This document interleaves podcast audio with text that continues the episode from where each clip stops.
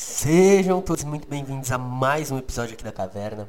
Antes de tudo, aqueles recadinhos de sempre, galera. As nossas redes sociais são arroba morcego, underline, marcos, underline, seja no Insta, seja no Twitter e até no TikTok.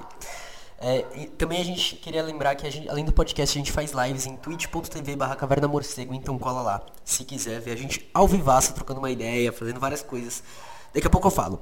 Além disso, a gente tem um apoio coletivo. Se você curtiu os projetos, a gente está em apoia.se barra caverna morcego. E nesse apoio coletivo onde a gente tira os recursos para a continuidade dos projetos e principalmente dos projetos que eu vou falar logo agora. Nas lives nós estaremos começando a ler, a ler Racismo Estrutural toda terça-feira às 10 horas. Vai a partir desta terça, né? Amanhã, no caso, porque vocês estão recebendo esse episódio segunda, até o dia 5 de julho, se eu não me engano, toda terça-feira às 10 horas nós estaremos lá lendo Silvio Almeida, Racismo Estrutural.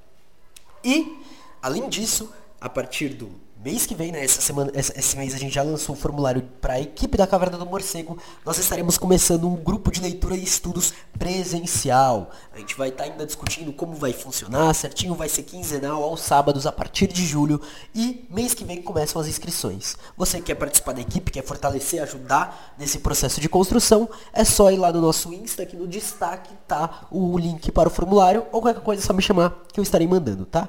Então, fiquem com o episódio. Até mais!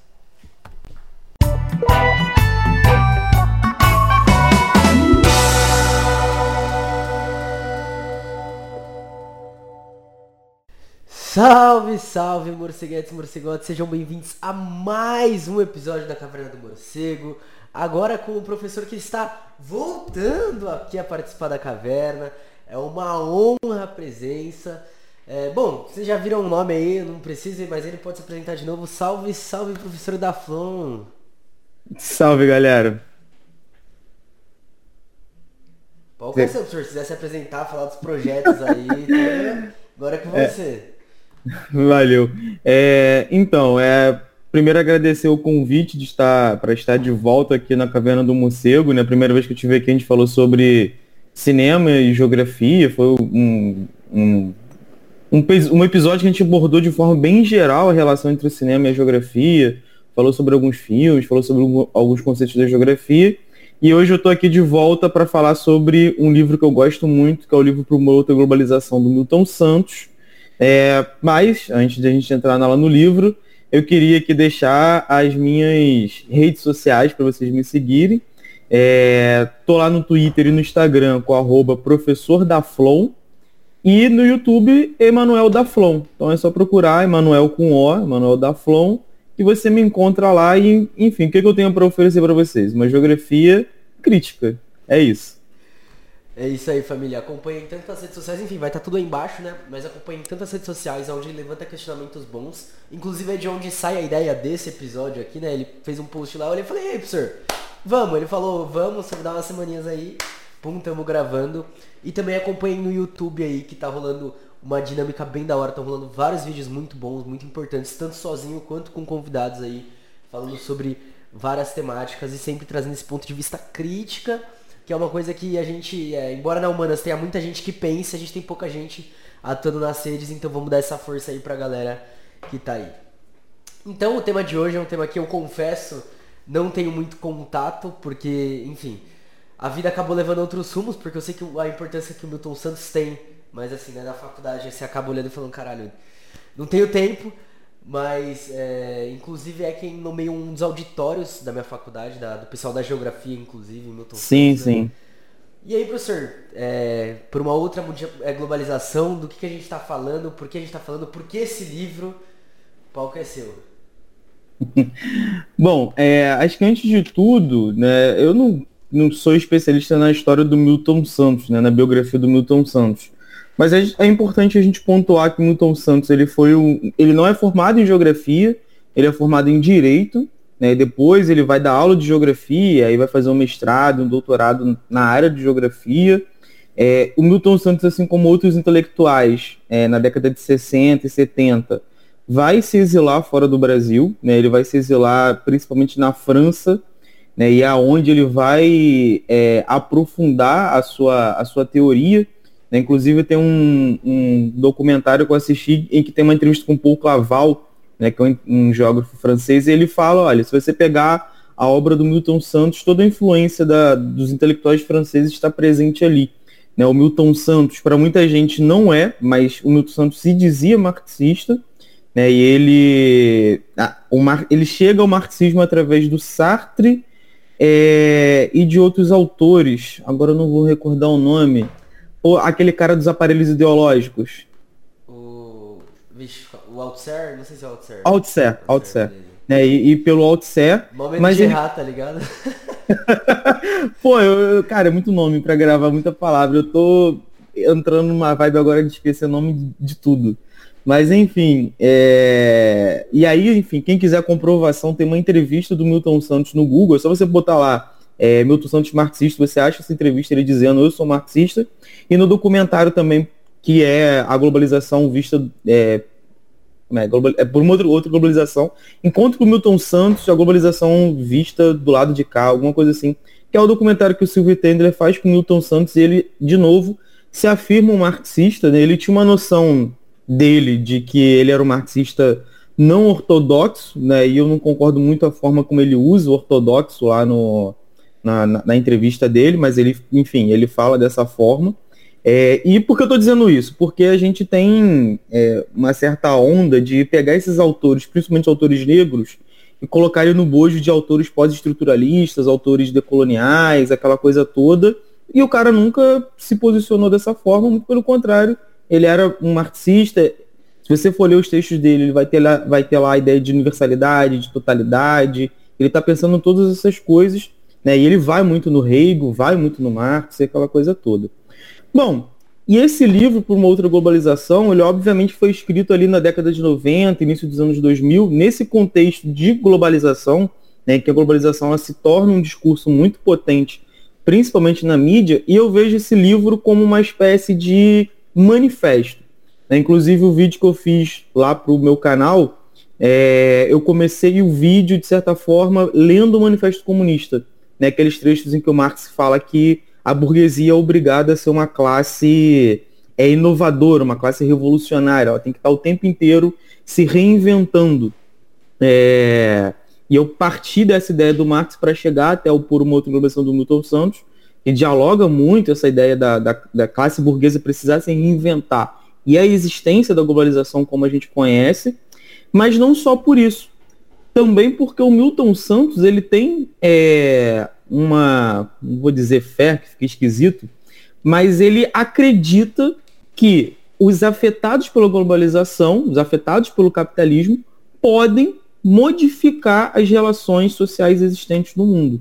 Ou seja, o Milton Santos acreditava no projeto de mudança, no horizonte de mudança, assim como Karl Marx. E assim como Karl Marx, ele acreditava que quem teria o poder para fazer isso seriam justamente os de baixo, seria a classe trabalhadora. Né? Apesar do Milton Santos não colocar classe trabalhadora, ele usa outros, é, é, outras nomenclaturas, mas dá para perceber que é exatamente isso é, que ele está falando por uma outra globalização. Então, é um livro que assim, teoricamente é bastante rico, né? tem uma síntese muito grande da obra do Milton Santos, e ao mesmo tempo é um manifesto é, por uma outra globalização. Né? É importante a gente lembrar que o título é por uma outra globalização, é, do pensamento universal ao pensamento único. Se eu não me engano é isso. Deixa eu ver aqui. Só para ver se eu não estou falando. É, exatamente, desculpa. Do, do pensamento único à consciência universal que justamente a gente vai falar sobre isso hoje. O Milton Santos pensa que a globalização é a vitória do pensamento único, né? que a gente pode colocar aqui como pensamento neoliberal, a racionalidade neoliberal. E a consciência universal, e aí, como eu falei, a universalidade aparecendo no, no texto do Milton Santos, inclusive no título do Milton Santos, é uma consciência construída a partir da globalização, mas pensando no mundo pós-globalização. Então acho que dá para dar um, um contexto aí legal do livro caracas, muita coisa assim, só, só pra abrir o livro. Eu não, não tenho nada a dizer porque eu tô conhecendo agora também. Eu devo estar igual a pessoa, a pessoa que tá ouvindo agora, ela deve estar tipo assim, porra, vou ter que ler esse livro, mano, você é louco. Essa é a ideia. É isso, não, é isso, é isso. E, assim, inclusive, é, você falou sobre não ter lido Milton Santos, é muito provável que até professores de geografia, geógrafos, não leiam Milton Santos ou se lê é, vai ler lá um texto, dois textos e só. Assim, e, comigo foi assim. É, eu não, na graduação não tive uma leitura profunda de Milton Santos. É, dizem que na pós a gente tem. eu vou, vou, tentar ver isso em algum momento. Só fazer uma, até, até fazer uma adendo, porque você falou essa questão de professor de geografia, porque nas sociais é a mesma coisa. Não só isso, mas é, eles lançaram uma lista com tipo 50 livros mais recomendados de sociologia, não sei o que. E a única pessoa negra que tinha era o Fanon, e o nome do livro não era um livro do Fanon. Tipo assim, esse é o nível que tá na faculdade. É isso.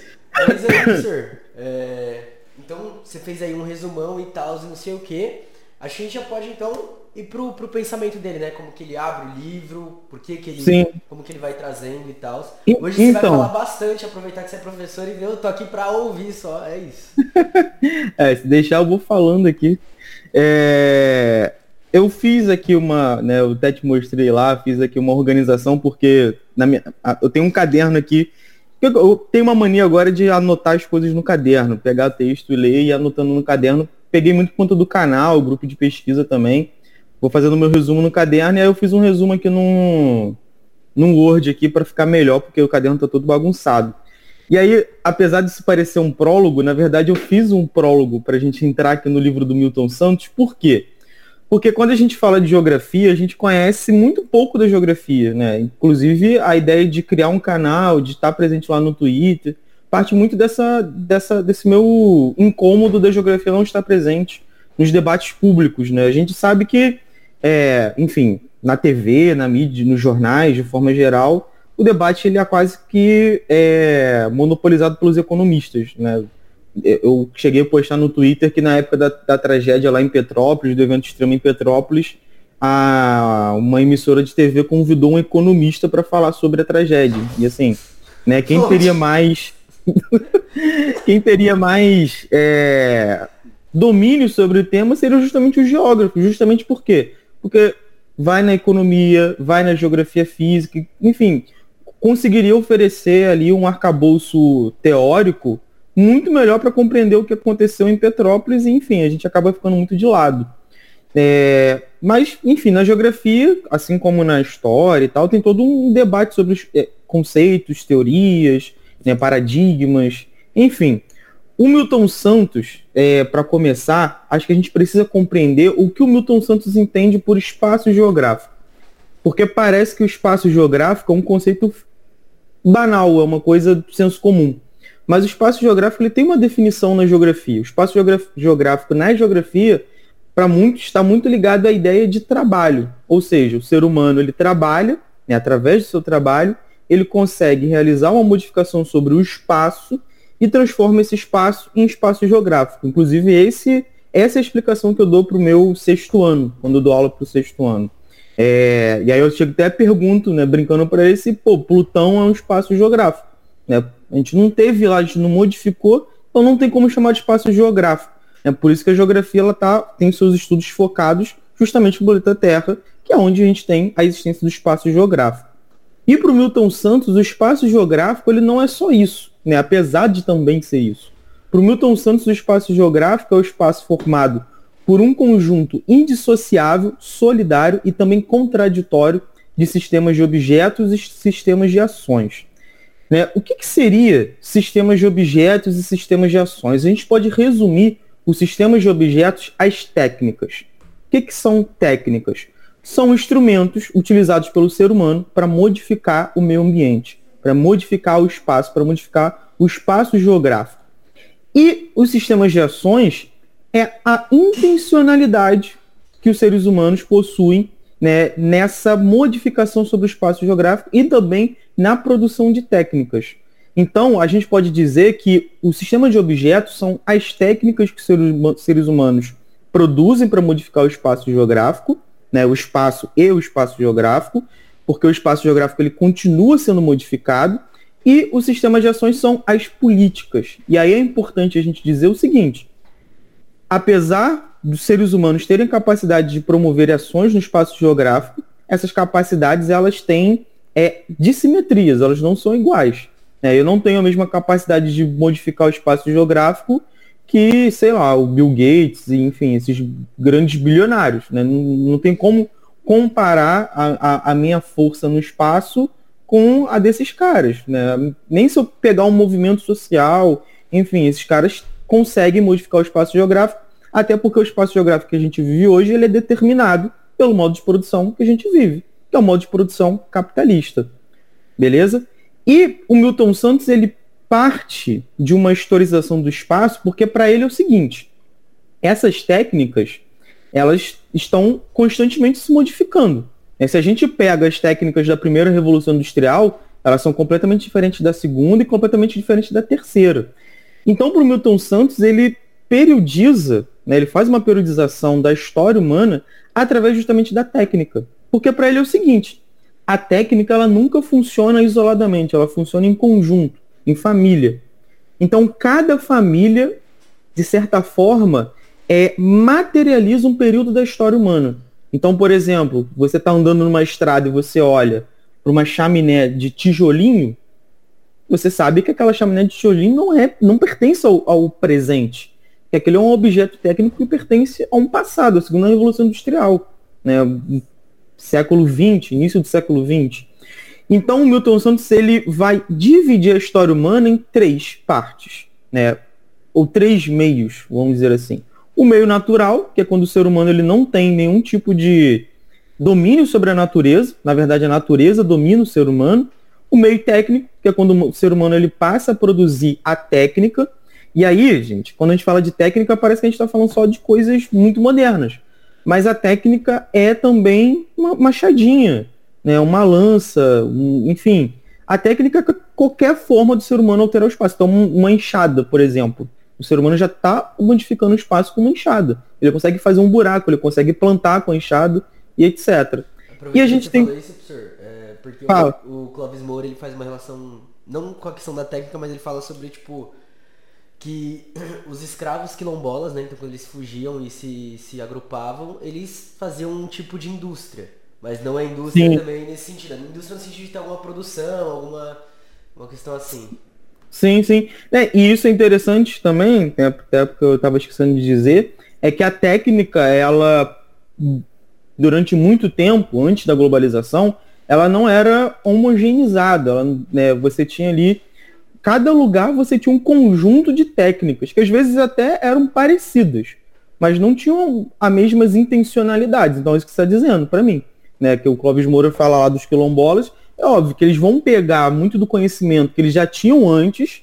É bom a gente dizer sempre isso, que esses africanos sequestrados escravizados, eles tinham conhecimento pretérito, principalmente conhecimento de agricultura, conhecimento de siderurgia, né? Não é à toa que eles serão levados para esses países, para, essas colônias, né? É...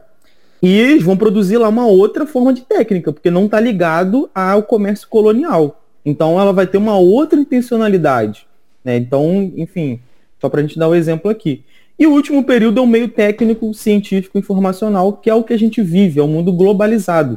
E aí, por que o científico informacional? Porque no mundo globalizado, a ciência ela é um imperativo na produção da técnica, ou seja, a gente não produz técnica sem ciência, né? a ciência ela ganha uma centralidade na produção da técnica, porque antes a técnica ela era praticamente achada, vamos dizer assim, descoberta. Você tinha ali, ah, um cara ele percebia que se ele pegasse um objeto, transformasse aquele objeto em uma coisa pontuda, ele conseguiria matar um animal.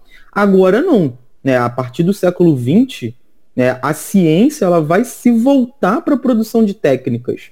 Então não tem como existir, por exemplo, uma fábrica robotizada sem existir pesquisas e engenharia dentro de universidades. Mas não só isso. A informação também ganha centralidade. Por que, que a informação ganha centralidade? Porque agora um objeto técnico ele não é um simples objeto técnico. Ele é um objeto que carrega informação. A informação de como ele se produz né, e a informação de como ele é utilizado no espaço geográfico, para modificar o espaço geográfico. Mas também não só isso. Né? A informação ela vai ter um papel central né, no, em algo que a gente vai falar mais à frente, na fragmentação do espaço geográfico. Então, por exemplo, a gente está aqui fazendo uma, uma, uma gravação para o podcast, né? E eu tô aqui em São Gonçalo e o Marcos está onde? Você é de qual cidade? Eu tô em São Paulo, São Paulo, São Paulo, capital. Ah, em São Paulo. Tá em São Paulo. Ou seja, né, o espaço ele de certa forma ele foi, ele tá fragmentado, né, e unido ao mesmo tempo. Vamos dizer assim, eu estou distante e perto ao mesmo tempo do Marcos. Então, esse é um prólogo que eu separei aqui para a gente entrar no por uma globalização, porque não é comum a gente ver um debate da geografia nos espaços públicos, então quis trazer todo esse contexto, toda essa ideia do, do espaço geográfico contida no livro do Milton Santos, porque não está lá, ele não, não fala diretamente essas coisas, está em outro livro dele, A Natureza do Espaço, mas eu achei interessante da gente trazer. Cadê as editoras para lançar nova edição aí com o prefácio do professor da Flão aí? Cadê? Cadê? Eles lançaram, eles lançaram uma nova edição, inclusive. É... Vacilaram, vacilaram. vacilaram. Eles lançaram com, a, com o prefácio do Itamar Vieira Júnior, que é o autor lá do. Olha só como é que eu tô péssimo com o nome. É... Normal. Tortarado. Tortarado, a Bruna me, me fez uma, uma colinha aqui pra mim. Tortarado. É, é, sobre isso. É sobre isso, família. Então, pode, pode, é, pode, pode, Não, pode falar. Não, não, vai, fala, fala. Não, eu ia falar que aí, já passando então o prólogo, então bora pro, pro, pro Milton. Miltinho. Sim. É, o meu óculos quebrou aqui, tá, tá despencando o meu óculos. é, eu comecei, eu começo a falar começo a ficar com calor. E aqui também, pô, Nossa. eu tô vendo você aí de casaco, eu tô com uma inveja, cara, porque aqui ainda não fez frio. Meu, mas assim, hum. é, na verdade eu tô de casaco porque minha casa é fria. A rua, ah. o sol tá torando, só que aqui ah, tá. é alto, Não, é, aqui é, eu tenho um azar da minha casa, a minha casa é no frio, é muito fria, mas se tiver sol, ela fica, fica quente, pra caramba. A minha só é. fica fria, nunca tá calor. Pô, ontem eu fui jogar, inclusive ontem eu tava em casa com calor, fui jogar bola, no, futebol tava frio. E em casa tava com... Porque ela guarda o calor pra noite, cara. É um negócio impressionante. Bom, é... eu gosto da frase que o Milton Santos abre o livro, né? Que ele fala que a gente vive num mundo confuso e confusamente percebido. Né, e que ele está falando, obviamente, do papel da ideologia na forma como a gente entende esse mundo globalizado. Eu vou falar disso um pouco melhor mais à frente, mas para abrir o livro, o Milton Santos ele apresenta para gente é, aquilo que ele tem como perspectivas da globalização. Ou seja, para ele, existiam três, existem três globalizações, não existe apenas uma globalização. A globalização ela se apresenta para a gente como uma fábula ou seja, como uma história fantasiosa, né, como uma mentira, e quem constrói essa mentira? A gente pode falar dos aparelhos ideológicos, né, privados principalmente, é, a TV, o jornal, né, o cinema, todos esses elementos vão construir uma ideia de globalização, que é aquela globalização que foi até, enfim, construída dentro da academia, que é a ideia de uma aldeia global. Ou seja, a globalização permitiria a união de todos os pontos do globo, de todos os lugares do mundo, né, e formaria uma grande aldeia global em que você teria ali fluxo de cultura, de línguas e etc. Né? É basicamente isso. Mas para o Milton Santos, a globalização ela é uma perversidade. Ou seja, ela de fato é, une o mundo, mas não de forma igual. Né? Ela, não vai vamos dizer assim, trazer um equilíbrio entre as culturas, entre os lugares, etc. Né? Na verdade, ela vai trazer um desequilíbrio. Ela vai aumentar a fragmentação do mundo ao mesmo tempo em que une o mundo. Porque essa união ela é feita do ponto de vista técnico. Mas, do ponto de vista político, do ponto de vista econômico, do ponto de vista social, não há essa unicidade. Muito pelo contrário. E a gente vai destrinchar isso ao longo do, desse episódio. Mas, para o Milton Santos, a globalização também é uma possibilidade. Ou seja, ela pode ser uma outra coisa. Né? Ela, o Milton Santos tem, durante todo o livro, tem muito essa perspectiva de que, olha, é, a globalização é assim, a globalização é perversa, mas nós, enquanto seres humanos, temos a capacidade de construir um outro mundo. Né? E durante o livro inteiro ele fala sobre isso. Ele não abandona, em momento nenhum, essa perspectiva da construção de um outro mundo. Né? E a gente tem que pensar, é, lembrar que ele, tá, ele escreveu, que ele produziu uma teoria no momento em que a gente tem a hegemonia da ideia de fim da história. Né? Da ideia de que, olha, a história acabou, a União Soviética caiu, acabou o comunismo, acabou a luta de classes, agora é só é disputa de civilização e, e é isso. E o Milton Santos não abandona essa ideia de que, olha, há uma disputa de, de classe, né? E que a classe de baixo, a classe que é dominada, precisa construir uma nova possibilidade, precisa construir um novo mundo. Tá? É... Bom, mas o que, que é, o que sustenta a globalização? Para o Milton Santos, vão ser alguns elementos. O primeiro deles, que eu já até citei aqui, a unicidade da técnica. O segundo, a convergência de momentos. O terceiro, a cognoscibilidade do planeta e o motor único. Né? O que, que, seria essa unicidade da técnica? Né? O nome ele já é, de certa forma, bem explicativo. Né? Como eu disse antes, a técnica ela nunca se apresenta como um indivíduo, vamos dizer assim. Ela nunca se apresenta individualmente. Né? A técnica ela sempre se apresenta em conjunto. Não é à toa que na globalização, né, quando a gente fala da informação na globalização, a gente tem que lembrar da internet. Né? É a internet, é o computador que vai conseguir promover essa unicidade de técnicas e a gente percebe hoje que essa unicidade está alcançando o seu ápice, por exemplo, com a chamada internet das coisas, né, que promete aí conectar todos os aparelhos da sua casa, é, enfim, fazer eles trabalharem em conjunto. Carro, tudo, credo. Carro, tudo, isso. Já tem assim, né? Já tem as casas inteligentes, você consegue mexer pelo celular, aquela coisa toda, mas pelo que eu já li sobre a internet da coisa, ela só vai funcionar mesmo quando tiver 5G, né? Que depende da, do 5G porque tem que ser uma internet mais veloz e tal. Mas aí é coisa de comunista lá da China lá. pois é, aí o mundo vai depender, e a gente vai falar um pouco disso também, de dependência tecnológica e tal. É... Inclusive, uma vez eu postei no Twitter, teve uma pessoa que ficou bolado comigo, mas o Milton Santos, no, no documentário dele com o Silvio Tender, ele fala de. ele já falava naquela época de como a China estava utilizando os meios da globalização para construir sua própria globalização. Né? Ela estava se inserindo na globalização, e aí é muito interessante porque naquela época a ideia de que, olha, a China está se transformando num país capitalista, está se liberalizando, e ele já dizia, não é bem assim não, eles estão utilizando o neoliberalismo, eles estão utilizando essas ferramentas da globalização, mas para se inserir de outra forma. E a gente vê isso, né, de, assim, a gente pode fazer várias críticas à China, mas não tem como dizer que o Brasil e a China, por exemplo, se inseriram na globalização da mesma forma. Né? Se inseriram de formas completamente diferentes. Por isso que a China está aí, é hoje o que é, né? E o Brasil é isso aí que a gente está vivendo. Agora, agora eu fiquei numa brisa porque você falou que o, o Milton Santos ele vai, vai, vai, ter, vai trazer tanto Althusser quanto como que é o do Ele vai no Sartre também, Sartre. ele vai no pessoal da filosofia da técnica. Agora, eu tô pensando se ele e o Samir Amin, um leu ao outro. Porque, tipo assim, o Samir Amin fala uma coisa sobre a China, num, num, num, assim, praticamente na mesma época. Ele vai no Samir, ele vai. Ele Caralho, cita o Samir. Ele vai. mano.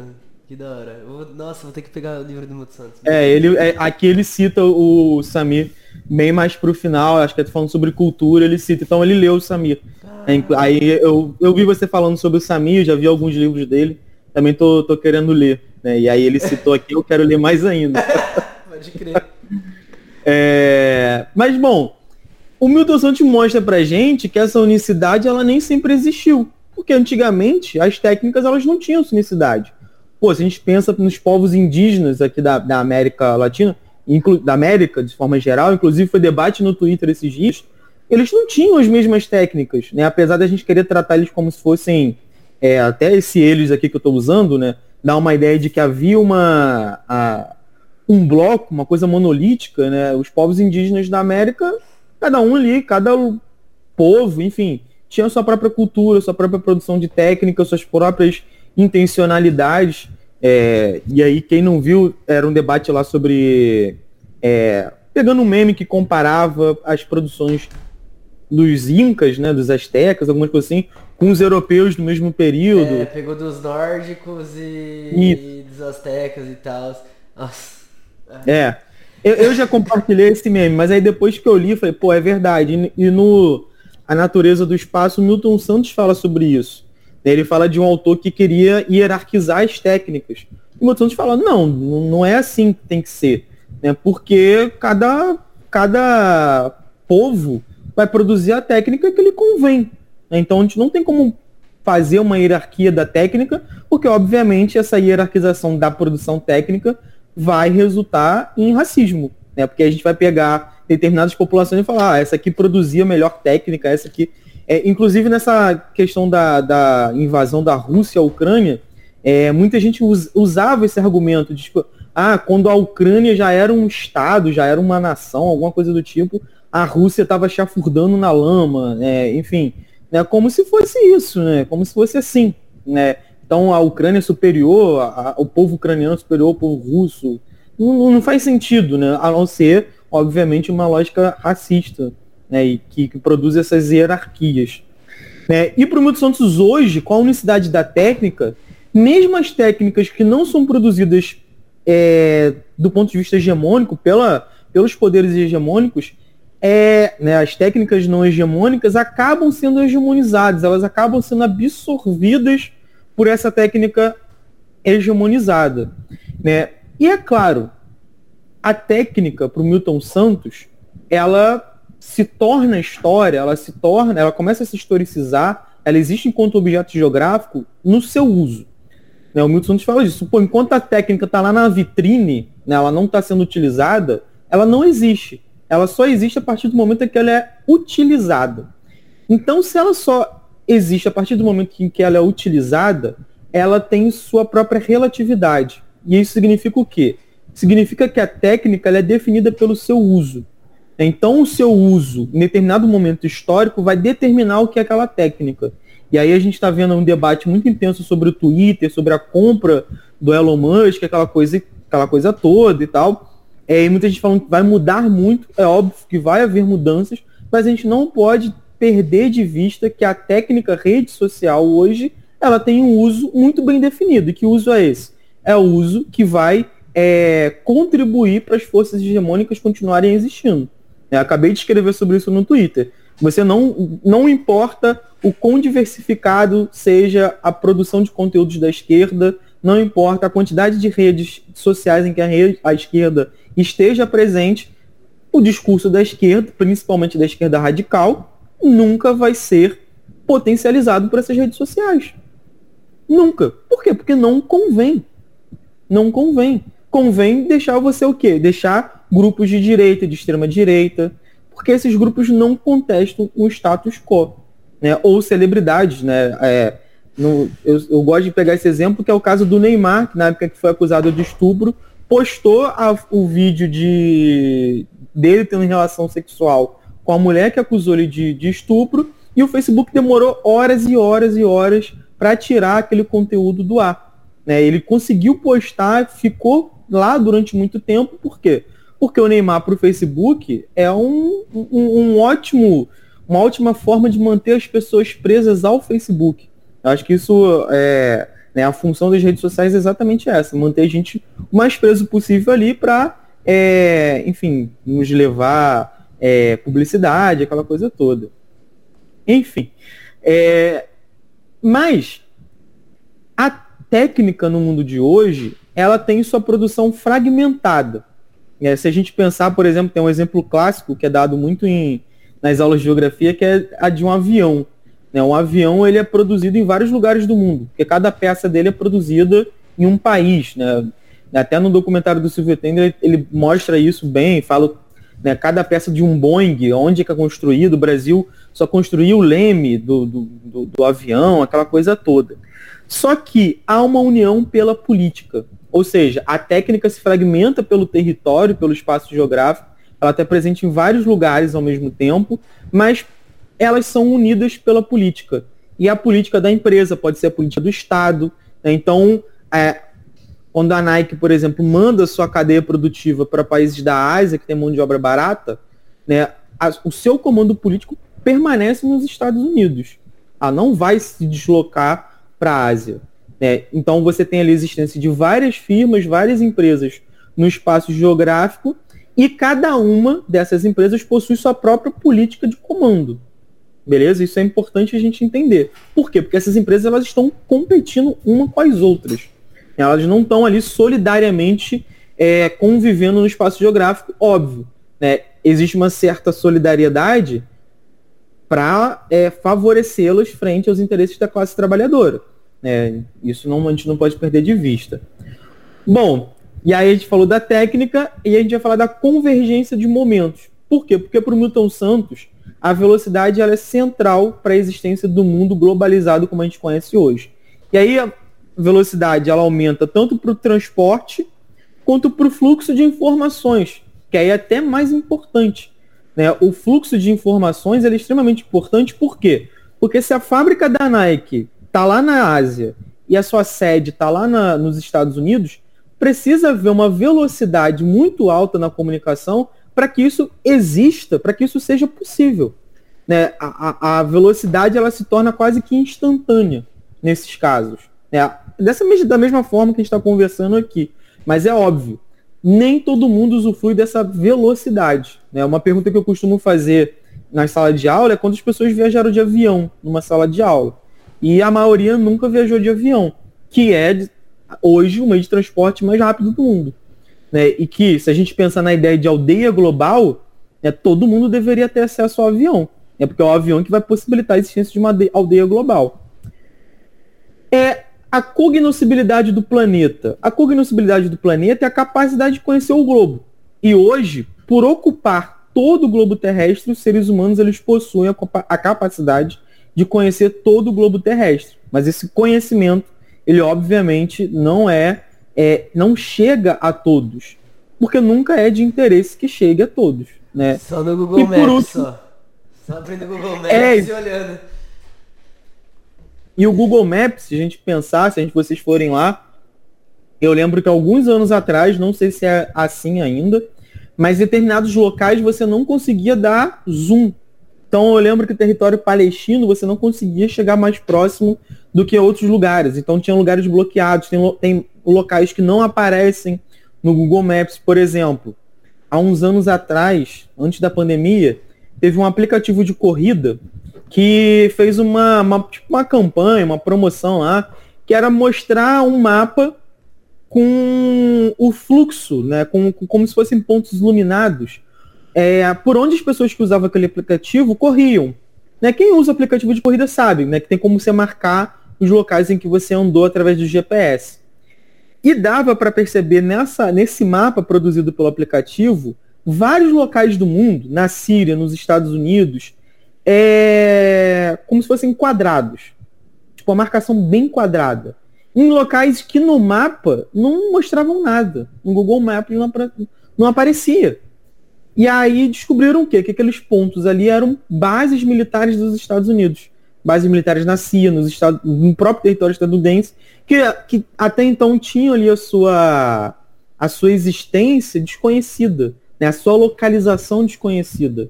Né? Então a gente percebe como que essa cognoscibilidade do planeta é bastante limitada. A gente não sabe de tudo que está realmente acontecendo no planeta. E é óbvio, a informação ela é ideologizada.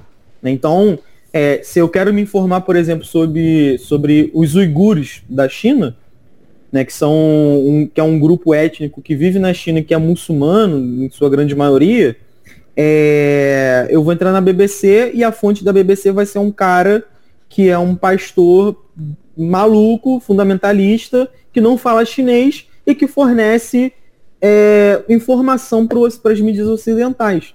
Então, que cognoscibilidade é essa global? Ela não existe para a gente de fato. Ela existe para pouquíssimos atores. E por último, o que o Milton Santos chama de motor único. Né?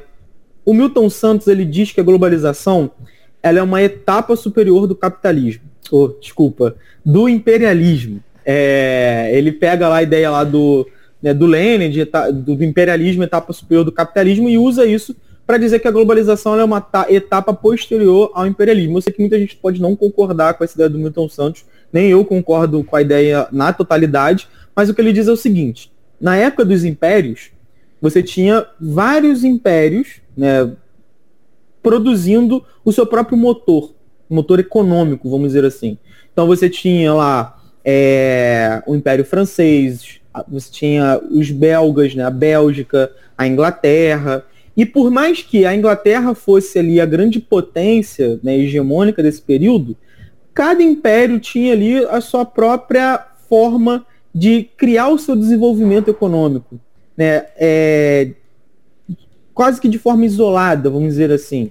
É, por quê? Porque elas tinham suas colônias, aquela coisa toda. Para o Milton Santos, no mundo globalizado, a gente tem um motor único na globalização. Né? Você não tem mais existência de vários motores como era na época dos impérios. Significa que não há imperialismo para o Milton Santos na globalização? Até onde eu li, não é isso que ele está dizendo. Né? Tanto que ele usa a ideia de etapa superior do imperialismo. Ou seja, ele está afirmando que a globalização ainda é um período em que o imperialismo existe. Ele não está anulando essa, essa, essa, esse conceito, né? como, por exemplo, o David Harvey faz, que é um outro geógrafo marxista que tem afirmado em vários debates que o conceito de imperialismo ele está ultrapassado. Né? E por quê? Porque a China agora, a China e os países do sul global agora conseguem, é, não vou dizer, não é, não é colonizar, mas conseguem bater de frente com as potências do norte. E a gente percebe no conflito da Rússia e Ucrânia que não é bem assim. É, os Estados Unidos conseguiu basicamente bloquear o mundo para os Estados para a Rússia, vamos, né, principalmente nas redes sociais, mas através das sanções econômicas. Né? A China não conseguiria fazer isso com um país nenhum hoje. Né? Organizar um mundo capitalista para sancionar um país. A China não conseguiria fazer. Então, por mais que a China estabeleça relações perversas de produção com o mundo, com a América Latina, com a, com a África, etc., a China não tem hoje o poder que os Estados Unidos e essas outras potências do Ocidente possuem. Né? E. Professor, rapidão, aproveitando você falou Pode da, falar, pode falar. É, o Samir Amin, ele vai falar em 2013, um pouco, antes, um pouco antes dele morrer, ele fala sobre a questão de como a China consegue ascender e os outros países, inclusive os que faziam parte do BRICS, não. E aí ele olha e fala, e a China não consegue levar nenhum desses outros países e tal. Enfim, não tem. É, é, é incomparável. E isso é uma notícia, acho que hoje cedo, que a China vai parar o fornecimento de um determinado drone tanto para a Rússia quanto para a Ucrânia. Tipo assim, ela não consegue, ela tá olhando e tá numa posição de não conseguir interferir nem num conflito. E os Estados Unidos tá lá, mandando armas, cara. Tipo, é, é, totalmente diferente. É, é sim, exatamente. E, e, e, é isso. Assim, se a gente pensar, o, o, o Santos fala do dinheiro e tal, né? Hoje no mundo, a economia mundial ela é totalmente dolarizada. A gente não usa moeda chinesa. Então, não tem como é, é, afirmar esse, como o David Harvey faz erradamente, erroneamente, afirmar esse poder da China. Ela tem algum poder hoje, né, por conta da sua posição econômica, mas nada comparado ao que existe, né, ao que existe no mundo hoje, tendo os Estados Unidos ali como representante desse imperialismo global. E essa ideia de motor único para o Milton Santos, ele vai dizer o seguinte: esse motor único ele produz uma mais-valia global. Né? Ou seja, há uma exploração a nível global e produz uma mais-valia global. E as empresas elas estão disputando é, justamente a, as suas fatias dessa mais-valia global. É, então, o mundo de hoje, para o Milton Santos, é um mundo da competitividade. Enquanto no mundo do imperialismo, dos antigos impérios, era o mundo da competição entre esses impérios, hoje é um mundo da competitividade geral, né? vamos dizer assim, todos contra todos. E essa competitividade, né, ela tem uma série de impactos, primeiro, é, sobre a subjetividade das pessoas. Né, a gente está vendo os desdobramentos disso com a ideia de empreendedorismo, aquela coisa toda. E também gera crises perpétuas. Por quê? Porque o tempo inteiro esses atores, né, tanto estados quanto empresas, estão em intensa disputa e essas disputas acabam resultando em crise. Então, se antes a crise, ela de certa forma era paradigmática, é, ela acontecia quando você ah, possuía uma mudança de paradigma no modo de produção, na organização da produção, agora não. Tanto que a gente percebe isso. A gente está desde a década de 90 atravessando diversas crises e não é uma mudança paradigmática. A gente continua com essa racionalidade neoliberal hegemônica. Ela não é intocável. A gente passou por uma crise agora devido à pandemia e tá lá todos os países tomando medidas neoliberais em certa medida, inclusive o Brasil. Deixa eu beber uma água aqui. E a gente só tomando aqui, ó. Só se ferrando. É, é exatamente. exatamente. É, é, é, assim, é só a gente pensar, é, o, o Auxílio Brasil, né, que era o auxílio emergencial e tal, que era uma medida que poderia, de certa forma, ser uma medida contra neoliberal, porque garantiria renda à população, garantiria o consumo e tal. Enfim, é, foi reduzido muito, né? Do auxílio emergencial para o Auxílio Brasil, sei lá, esse, esse novo Bolsa Família do governo Bolsonaro, é, reduziu muito o valor, é, e, enfim, não tem o mesmo impacto que tinha o auxílio emergencial. O auxílio emergencial teve um impacto muito grande na economia brasileira durante aqueles períodos em que ele foi implantado. E, e aí a gente percebe, cara, o Bolsonaro ele nem precisou continuar com o auxílio emergencial para se tornar um concorrente forte nas próximas eleições, né? Então a gente percebe que por quê? Porque a gente tem na sociedade a hegemonia da racionalidade neoliberal. Então a ideia de que, olha, quem recebe auxílio é, é vagabundo. Né? E ele fortalece esse discurso na campanha dele. Né? Fischer aí, o Mark Fischer aí, ó. Exato. Cara, eu li esse livro, eu falei, cara, muito interessante. O Milton Santos dialoga muito com o Mark Fisher. Tem um, um, trecho que eu até postei no Twitter em que parecia um texto do Mark Fisher. Ele fala justamente de como que essa racionalidade neoliberal, ela ela acaba com a perspectiva de futuro. Ela chega ao jovem, transforma o jovem em um ser sem perspectiva. Né? E eu vejo muito isso em sala de aula. É, quem está em sala de aula presencia muito isso. Né? Na minha época, cara, na minha época, terceiro ano, você tinha um, sempre muitos alunos querendo pelo menos fazer a faculdade, fazer o vestibular, estudando. Ainda que não de fato estudando, mas pô, quero fazer faculdade, mesmo sem estudar. Mas tinha. E, e hoje não, hoje é muito tipo, ah, não quero não, não sei o quê, vou trabalhar de Uber, vou, né? E assim, né, há razão de ser, né? Imagina estudar quatro anos para ficar desempregado. É, é isso que a gente está enfrentando hoje. É. é, então, assim, é, é, é, difícil, né? É muito complicado. Bom, e aí entrando de fato na globalização perversa, né? O Milton Santos ele separa um capítulo só para isso.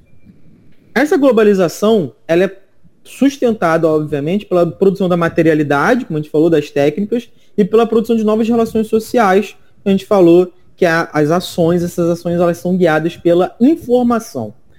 Para o Milton Santos, a materialidade ela é construída pela tirania do dinheiro e a produção de novas relações sociais é sustentada pela tirania da informação. Então, o que, que seria essa tirania da informação?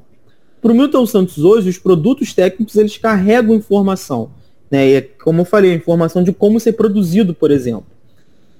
Mas nem todo mundo tem acesso a essa informação. Então, os países, por exemplo, do sul global, não conseguem produzir os produtos produzidos no norte global porque eles não têm acesso a essa informação, exceto a China. Né? E a gente sabe né, como é que a China fez isso. Ela foi realmente é, reproduzindo, copiando a tecnologia até conseguir chegar no que é hoje, de produzir sua própria tecnologia, não só copiar.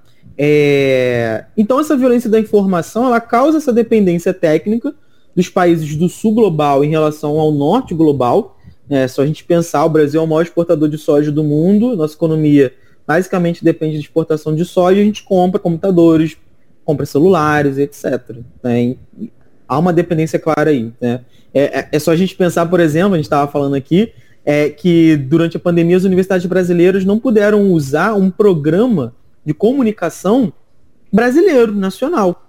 A gente usou o Google. O que, que o Google fez?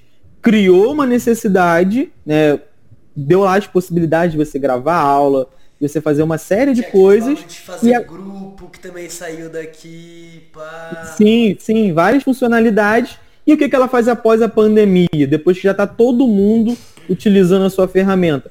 Ela tira tudo isso e fala, olha, agora você quer ter acesso a isso? Pague pra gente. Né? O YouTube também fez isso, né? O YouTube a, a opção de baixar vídeo só é possível se você pagar o programa, ou seja, eles criaram a, a possibilidade, mas restringe o acesso a essa possibilidade. E, além disso, a informação serve para a produção do chamado discurso único, né, que eu falei lá no início, né, que o Milton Santos coloca no subtítulo do livro, e isso é muito importante, porque o discurso único é esse discurso produzido pela racionalidade neoliberal. Então, por isso que é tão difícil construir um contradiscurso, porque esse discurso único ele domina todos os meios de comunicação.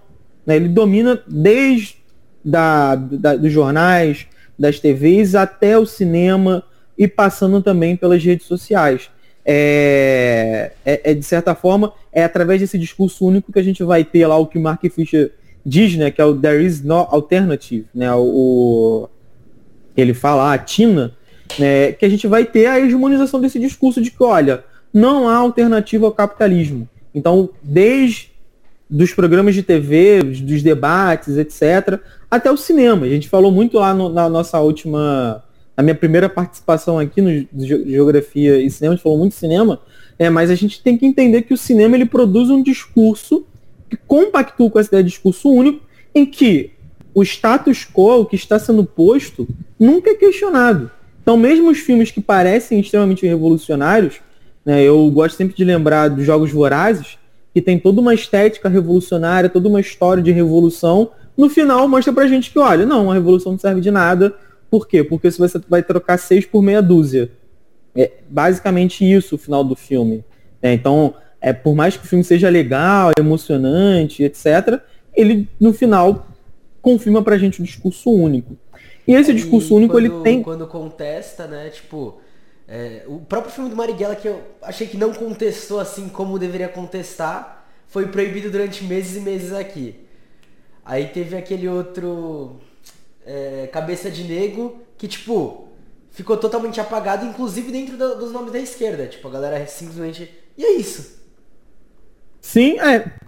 é a gente percebe isso, né?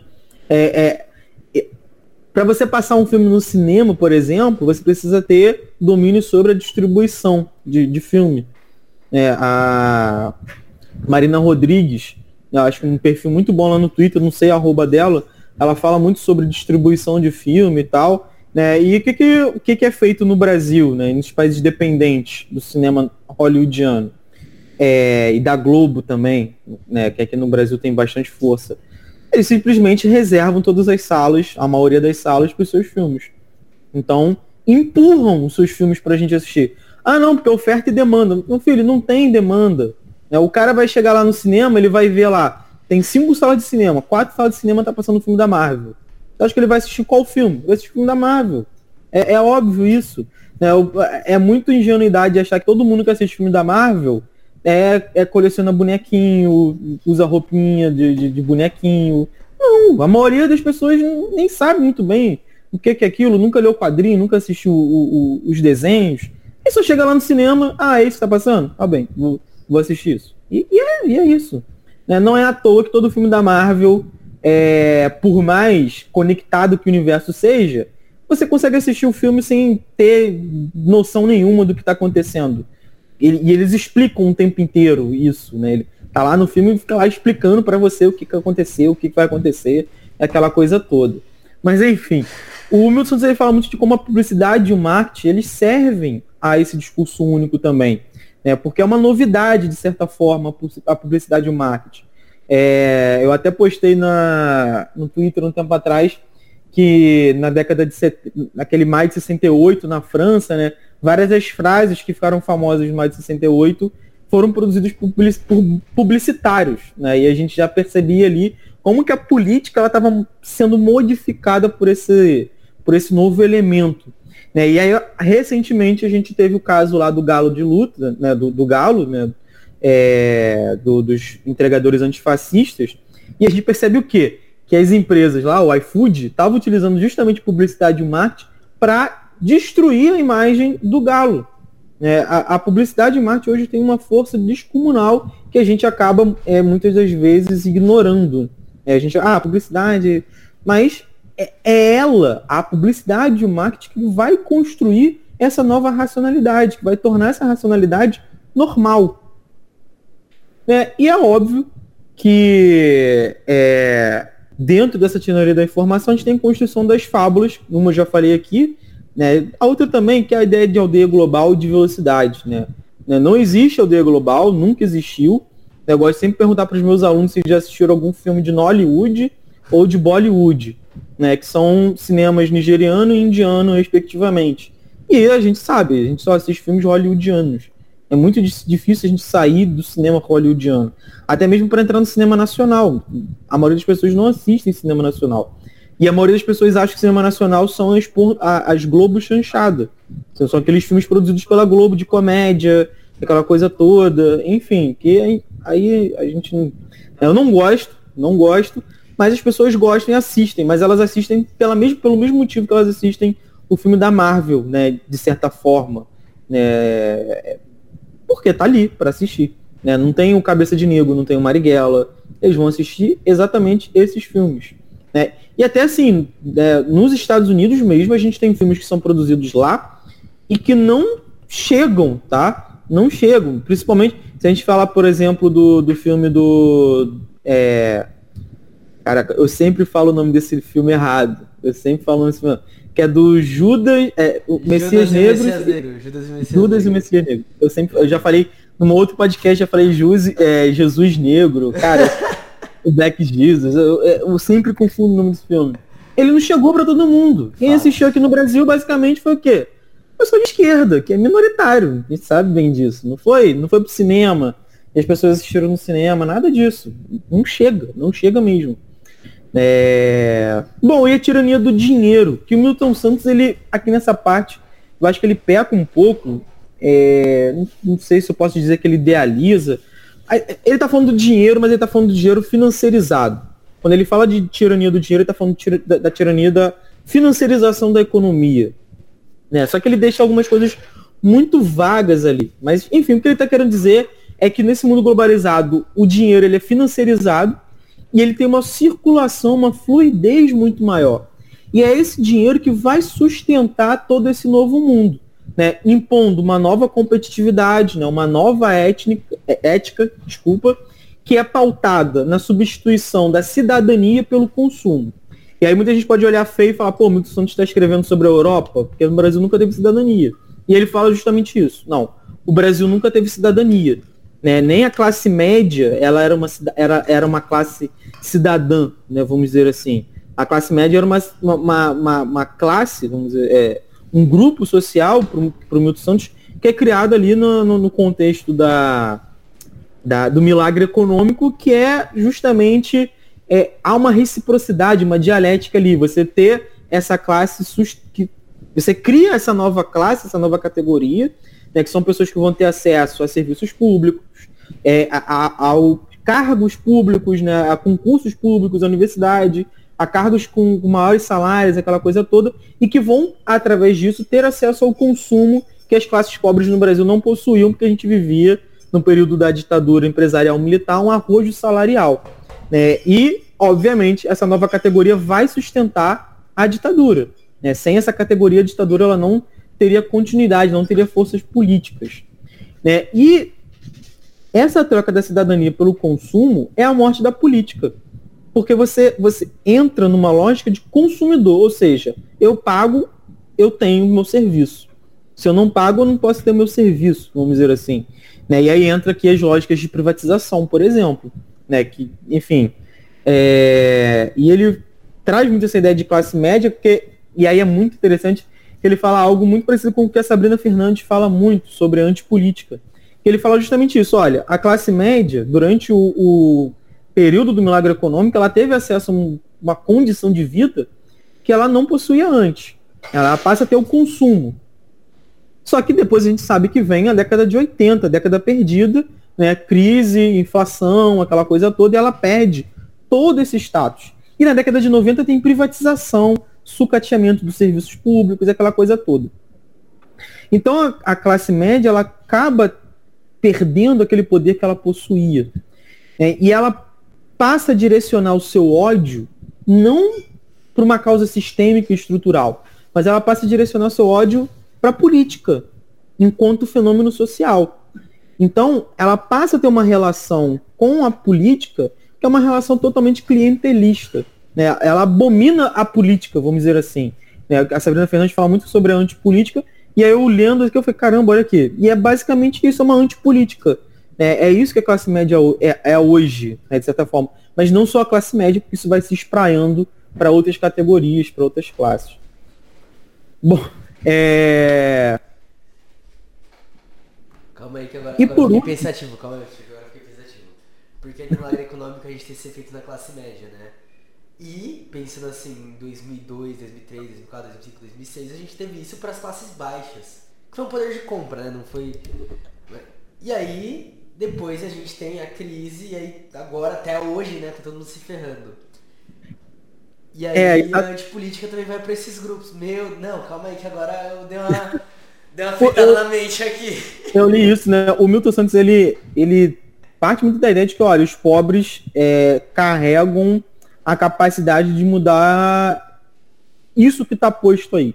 Inclusive na participação dele no Roda Viva, né, se você procurar, quem procurar no YouTube acha, tá, Milton Santos Roda Viva, ele tá lá, o programa dele, e é, é, assim, é péssimo porque é aquele monte de jornalista da Folha de São Paulo, e aí tem um ou outro ali intelectual que realmente está afim de, de, de, de problematizar, de, de fazer um debate crítico. E no livro do Milton Santos e outros livros dele, o Milton Santos faz uma, uma, uma ode para ele, a emoção, ela não pode ser abandonada, né? Não é aquela ideia da Gabriela, Gabriela caramba, trava a língua, Gabriela Prioli de que, olha, é menos, é, mais razão e menos emoção. Para o Milton Santos a emoção é política. E para o Milton Santos os pobres são aqueles que ainda é, possui uma resistência a essa racionalidade hegemônica neoliberal através justamente da emoção, porque eles sentem o território, eles sentem essa dominação, eles sentem a, a, a fragmentação do mundo, a perversidade desse mundo. Só que aí eu lendo, eu fiquei ao mesmo tempo, poxa, mas né, o Milton Santos não estava nesse contexto que a gente está hoje, ele está num contexto totalmente diferente, né, apesar da globalização. Né, ainda era um, um, você tinha muitas lutas anti-globalização, anti-neoliberalismo, não que hoje não tenha, mas era mais escancarado, né? Porque era um fenômeno novo e tal. Só que hoje tem isso, né? A gente passou por esse processo, né? A, a, de certa forma, é que não é querendo negar as pautas é, que existiram nesses movimentos de 2013, enfim, 2014, esse mundo pós 2013 que a gente vive no Brasil, mas a gente percebia isso, que tinha essa questão do consumo, né, em, voga, né? É, é, era uma das pautas também. Não era a única, mas era uma das pautas. É, é, enfim, saiu uma pesquisa agora lá da, da, da, Rosana Pinheiro que ela fala que, que essas classes politizaram com consumo, mas era uma politização individual. Né? E o Milton Santos também falava isso já na década de 90, que era justamente isso. Olha, se o, o, a cidadania é trocada pelo consumo, é, as classes mais pobres elas podem acessar a consciência dessa causa estrutural, mas no primeiro momento, geralmente, elas vão acessar essa consciência é, através de uma, de uma conformidade inconformada, vamos dizer assim. Por quê? Porque elas vão querer ter acesso ao consumo e não vão poder ter acesso ao consumo. Então elas vão, ao mesmo tempo que elas são conformadas nessa realidade, em que o consumo passa a ser a relação é, que substitui a política, elas acessam a política por quê? Porque elas não querem, esse, elas querem ter acesso a esse consumo, mas não têm. Né? Então, acho que até dialoga um pouco lá com a pesquisa da Rosana, enfim. Mas aí é um debate bastante complexo sobre essa ideia de politização pelo consumo ou não. Não vou entrar nessa discussão aqui, só dou pitaco. Cinco horas de podcast, xadrez, é, como que é xadrez verbal, né? É xadrez verbal? É, o xadrez verbal é, que tem. Cinco, seis horas de podcast. é, não, não tem nem ferramentas para entrar nesse debate. É, é eu, eu, assim, leia o Milton Santos que ele tá falando sobre isso lá, é, sem usar certas metodologias que da qual eu não concordo. Mas enfim, é essa, é, eu vou deixar isso aí para vocês. É, e isso, essa tirania do dinheiro, essa tirania da informação, fragmenta o território, né, ao mesmo tempo em que une pela técnica, e causa o que o Milton chama de guerra dos lugares. Né? É, na geografia a gente costuma dizer que a guerra dos lugares né, ela acontece porque é uma competição dos lugares, né, dos municípios, dos estados, entre os países, para acolher os vetores da globalização, acolher essas empresas, por exemplo. É, então era muito frequente no Brasil você ter um município, um estado oferecendo isenção fiscal, subsídios fiscais, terreno, é, mão de obra qualificada para empresas para elas é, se instalarem nesses lugares para ter, é, é, é, ter ali, de certa forma, emprego, renda, aquela coisa toda. Qual é a grande questão? É que ao se instalar no território, essas empresas elas alteram totalmente a relação de emprego, né, que causa uma certa dependência. A gente está vendo isso no Brasil agora com várias fábricas saindo do Brasil, né, e isso aconteceu também nos Estados Unidos. A gente fala muito do ressentimento branco nos Estados Unidos né, nos últimos anos e tal, e muita gente deixa de lado isso, de como que a classe, como que os brancos nos Estados Unidos empobreceram em determinados lugares, principalmente no nordeste dos Estados Unidos, porque era uma, uma região que durante muito tempo foi conhecida como Manufacturing Belt, cinturão da manufatura.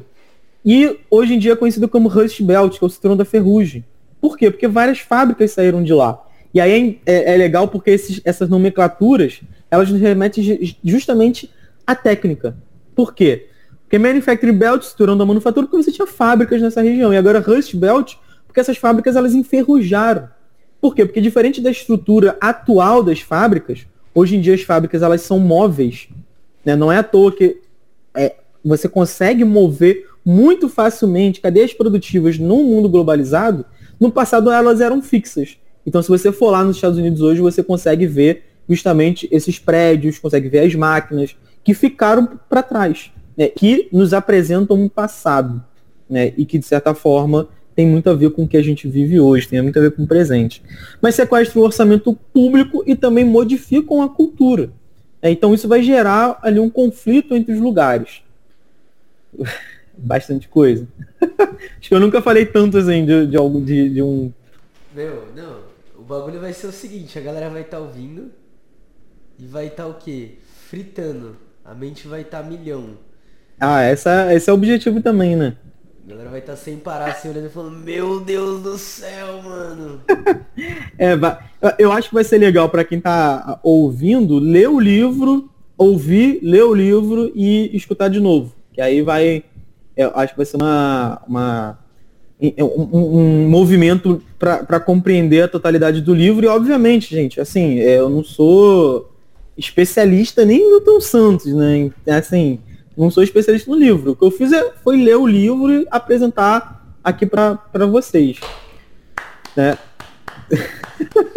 Tá fino o bagulho, tá fino, tá um estudo do caralho. É, bom, e aí falando de fragmentação do espaço, né, dos impactos no território, o Milton Santos trabalha com a ideia de território e de fragmentação do território. Né? Ele diz que há uma compartimentação e uma fragmentação do território. Né? Para ele, a compartimentação está mais ligada a questões internas. Já a fragmentação está ligada mais a questões externas. É, mas, enfim, dentro dessa, dessa, desse capítulo sobre fragmentação do território, o Milton Santos ele fala da esquizofrenia do, do espaço, ou esquizofrenia do território. Em alguns momentos ele fala também território. E assim, eu não vou usar o termo esquizofrenia porque né, o Milton escreveu isso numa outra época. Eu não sei se é adequado usar esse termo, mas o que ele está querendo dizer aqui é que há uma contradição no espaço. Que contradição é essa?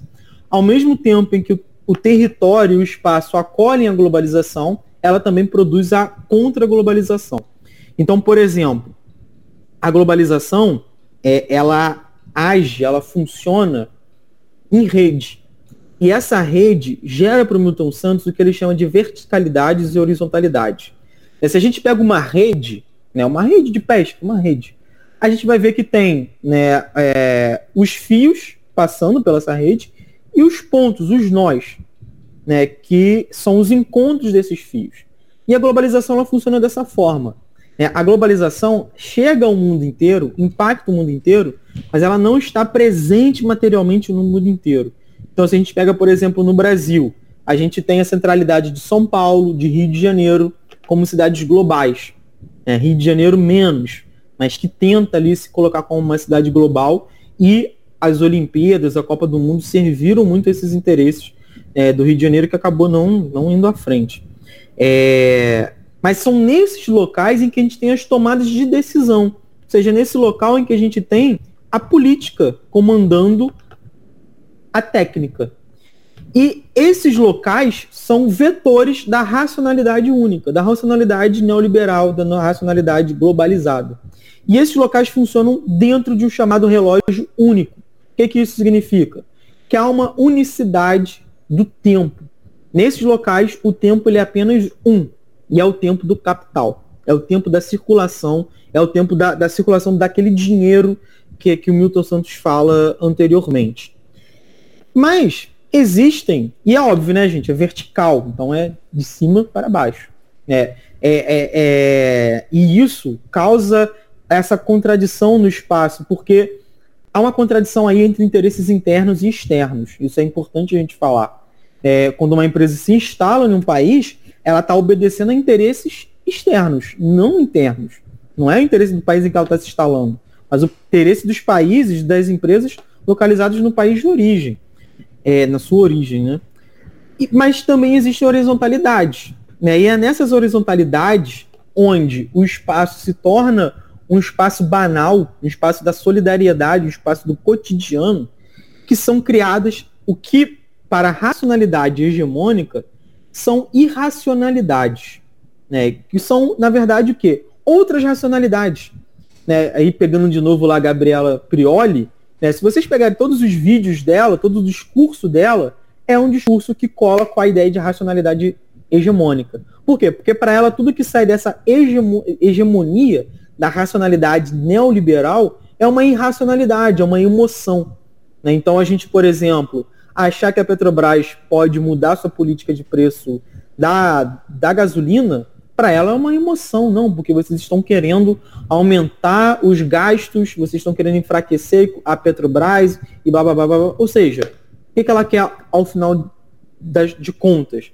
ela não está pensando em quem está pagando mais caro nos seus produtos, porque o Brasil é um país rodoviarista, é, é, é, a gente depende de rodoviário, de, de rodovias, de transporte de caminhões, é, e por isso todos os produtos eles vão aumentar o seu preço, vai aumentar a inflação, e isso vai ter um impacto direto em quem pode comer e quem não pode comer. Né? Isso não é uma irracionalidade, isso é, muito Santos fala que é uma irracionalidade, obviamente provocando né, de certa forma, opondo a, as, as irracionalidades à racionalidade dominante, mas é, pensar com a emoção nesses casos é pensar correto. Você está com fome e você quer comer. É, não, você é muito emotivo. Só tá passando fome, parça. Calma lá, não precisa dessa emoção é. toda. Então, não tá errado. Não tá errado pensar com a emoção nesses momentos. Né? É, e assim, eu sugiro muito que quem ainda acredita nessas ideias leia os, conden os Condenados da Terra, do Fanon, em, que ele fala sobre violência, né, porque acho que ali está a, a, a, nossa. A nossa. A gente pode partir dessa leitura para compreender melhor essa questão da, da, emoção, da racionalidade e como essa, essa divisão ela tende a interesses justamente dos dominadores. Né? São eles os racionais. Né? Então qualquer. Né, então, na época do colonialismo, contestar a colonização era algo completamente irracional. Ou seja, é, enfim. E essa horizontalidade ela trabalha com diversas temporalidades. Então, você tem a, o tempo do MST, o tempo do MTST, o tempo das, dos, dos movimentos indígenas, o tempo dos movimentos LGBTs, o tempo dos partidos da esquerda radical, o tempo dos movimentos que não são de partidos, mas que tem um projeto de esquerda radical, ou seja, você tem diversas temporalidades agindo sobre o espaço. Né? E assim, é, é, é um sempre contraditório. Né? O relógio único, ao mesmo tempo em que fortalece, ele também acaba construindo uma rigidez nessa verticalidade né, proposta pela racionalidade. Né? E ao mesmo tempo, essas diversas temporalidades né, das horizontalidades, ela, ela gera diversidade, né, porque você tem diversas ra racionalidades, né, não uma única, mas ao mesmo tempo né, você tem, de certa forma, uma fragmentação. Então, é, é, é, preciso procurar um discurso que seja universal e que abarque todas essas irracionalidades, que abarque essas outras racionalidades. E aqui, né, é óbvio que construir um discurso universal, desse ponto de vista, é muito difícil, né, porque você tem várias diferenças que precisam ser abordadas aí. Né? A gente não pode construir uma racionalidade que seja excludente. Né? A, desculpa, uma universalidade excludente. A nossa universalidade ela tem que ser includente. Ela tem que incluir, incluir esses diversos grupos. Não dá mais para pensar, né, enfim, de outra forma. Bom, e essas verticalidades, para o meu Santos, elas geram o que, que ele chama de alienação territorial. Né? Como eu falei antes, a verticalidade ela tem de interesses exógenos não endógenos. Então isso cria uma série de confusões. Então, por exemplo, a agricultura. Né? A gente está pagando, a gente é o maior produtor de soja. Por quê?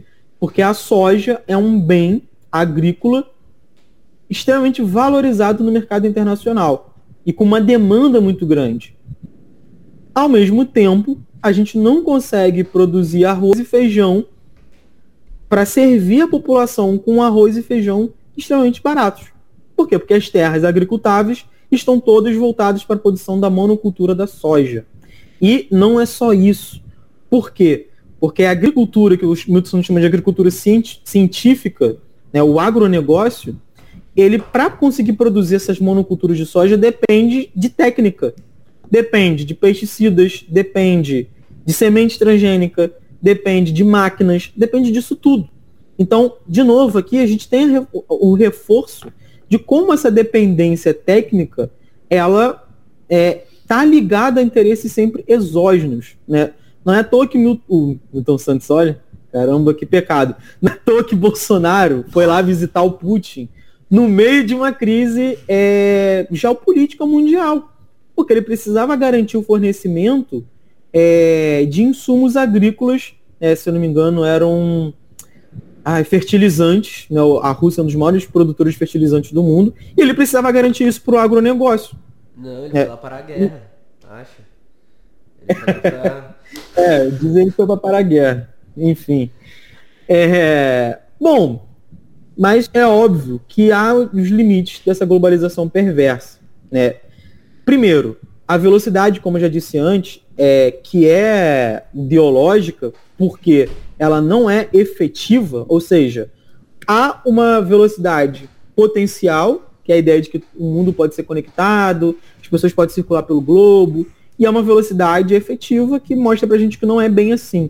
Né? Se você quiser entrar nos Estados Unidos atravessando a fronteira do México com os Estados Unidos, você não atravessa livremente. Né? É, e, e assim, né, a gente teve esse caso dos ucranianos, né? Você tem os ucranianos entrando de certa forma mais livre nos países da Europa, sendo acolhidos ao mesmo tempo em que africanos que viviam na, na Ucrânia não são acolhidos da mesma forma. Eu, é... eu tava vendo uma notícia, até quando você vai falando aí eu vou até confirmar, mas se eu não me engano, alguns ucranianos que estavam conseguindo entrar nos Estados Unidos estavam sendo colocados nos mesmos campos de detenção que as famílias mexicanas. Sim, e aí sim, é, é, importante a gente lembrar, eu fiz um debate sobre isso lá no, no meu canal, eu tenho uma série de vídeos chamada de Conversas, né, o Morcego falou, que eu entrevisto outras pessoas. Né, eu, entrevistei, eu entrevistei duas pessoas de relações internacionais, né, o, o Gustavo e a Larissa, né, então se você entrar lá no meu canal vocês vão ver, falando sobre justamente o conflito na Ucrânia, e a gente lembrou lá, cara, ucraniano para os europeus, para os estadunidenses, são eslavos. Então, assim, eslavo é todo aquele povo dali. Então, o ucraniano para eles tem tanto valor quanto um russo. Ou seja, não tem valor nenhum. É, é, é, óbvio, né? Ideologicamente, serviu lá muito bem a ideia, não, vamos acolher aqui e tal, porque é uma a construção de uma narrativa de que, né, do bem versus o mal, né? Você precisa construir essa narrativa para anular a complexidade do conflito, né? Foi isso que eles fizeram e agora a gente percebe que já já tá né, voltando ao que era já antes. Deu, né? já, né? Tipo, é, exatamente. Já... Ah, esse pessoal ucraniano aí, e aí já, já teve é, é, jornal na Europa falando que as mulheres ucranianas estão indo para a Europa para se prostituírem. E, enfim, já começou de novo. É, eles agora não são mais vistos como ocidentais. Já, já, isso já está posto já. É, bom, mas além disso, a gente tem a produção de escassez, que eu acho que é um elemento central do capitalismo e que na globalização ela, ela passa ainda a ser mais forte, porque a gente falou, eu não falei aqui na verdade, mas para o Milton Santos a técnica, hoje, ela já é construída a partir antes, ela é construída depois da construção de um discurso, de discurso ideológico. E, e se ela é construída depois da construção desse discurso ideológico, ela já é construída para produzir necessidades, para produzir sensação de escassez. Então, por exemplo, a gente usa um celular pô, não, tem que ter um celular porque você pode estar na rua e querer fazer uma ligação. Pô, legal, né? É prático. Pô, tô na rua, né? não vou ter que ir no, no orelhão e tal, então crio o celular. E aí começa o celular. Né? O celular, ele tem, certa forma, uma série de intencionalidades na sua criação. Né? Quando ele é criado, ele não é criado apenas para você fazer ligação. E aí você vai tendo a evolução do celular. Essa evolução do celular, que a gente pode achar que é uma evolução simplesmente tecnológica, um progresso tecnológico, na verdade é uma evolução que vão criando novas escassez, novas necessidades por meio do celular. Então hoje, para a gente, é impossível não ter um celular smartphone. Porque eu preciso ter WhatsApp, eu preciso ter Facebook, eu preciso ter Instagram, preciso ter Telegram, eu preciso ter esses aplicativos todos. E essa necessidade, ela não é, ela não parte da nossa vontade própria, ela não surge do nada. É, essa necessidade ela é imposta para gente. Né? É, e é imposta através do próprio celular. É, então hoje a gente tem pessoas que não conseguem. Além do celular, tem o smartwatch, ou seja, que é um, um relógio em algum momento criou a necessidade de ter o smartwatch. E aí você, né, o Milton ele fala disso, é, a técnica ela já não é mais só produzida através da relação dela com o espaço geográfico, mas também com o corpo do, dos, dos seres humanos. É, o ser humano passa a ter a técnica dentro do seu corpo, né, ou no seu corpo. E aí o smartwatch eu acho que é um bom exemplo disso. Né? Você pode estar longe do seu celular, que você ainda está conectado ao seu celular. É... E aí é, é, até engraçado o meu professor, o Denilson Araújo, ele dava o exemplo e falava, pô, vocês já perceberam que criança mexe muito fácil no celular?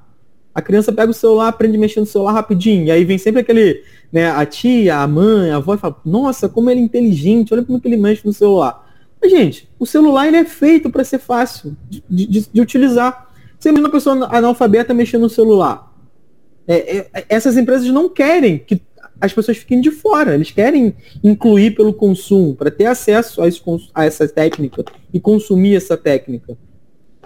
Não, é, não é à toa, quando a gente fala da internet, né, a internet ela tem muitos significados para dependendo, dependendo do grupo social em que você que você tá. Você, então, por exemplo, a minha família, é, que não teve as mesmas condições que eu de entrar na universidade, etc., para ela a internet é rede social. A internet é isso, rede social. Agora, né, também é compra e venda, porque vários familiares meus dependem das redes sociais para fazer compra e venda de produtos que eles produzem, de serviços que eles oferecem e tal, mas é extremamente limitado. Então, eu, por exemplo, uso as redes sociais para me informar, para conhecer. Então, baixo artigo, baixo livro, acesso a sites de notícias, etc. Né? Então, então, há sentidos diferentes. Meu, e é tudo isso. Louco... Rapidão. É muito Fala, pode falar. Essa... Não, é que eu bloqueei sem querer. Ah, tá. é, porque, tipo, minha avó, por exemplo, é, eu cresci numa época que tinha telefone em casa e era o que ela sabia usar assim, tipo. Hoje, ela responde meus stories. A primeira vez que ela respondeu um story meu do, do, do Ads, eu olhei e falei, o que que tá acontecendo que ela nem sabia olhar isso daqui, sei lá, uma semana atrás. Ela aprendeu sozinha. Ela só foi lá, clicou e aprendeu a responder e pum, acabou. Eu olhei e falei, mano. É isso.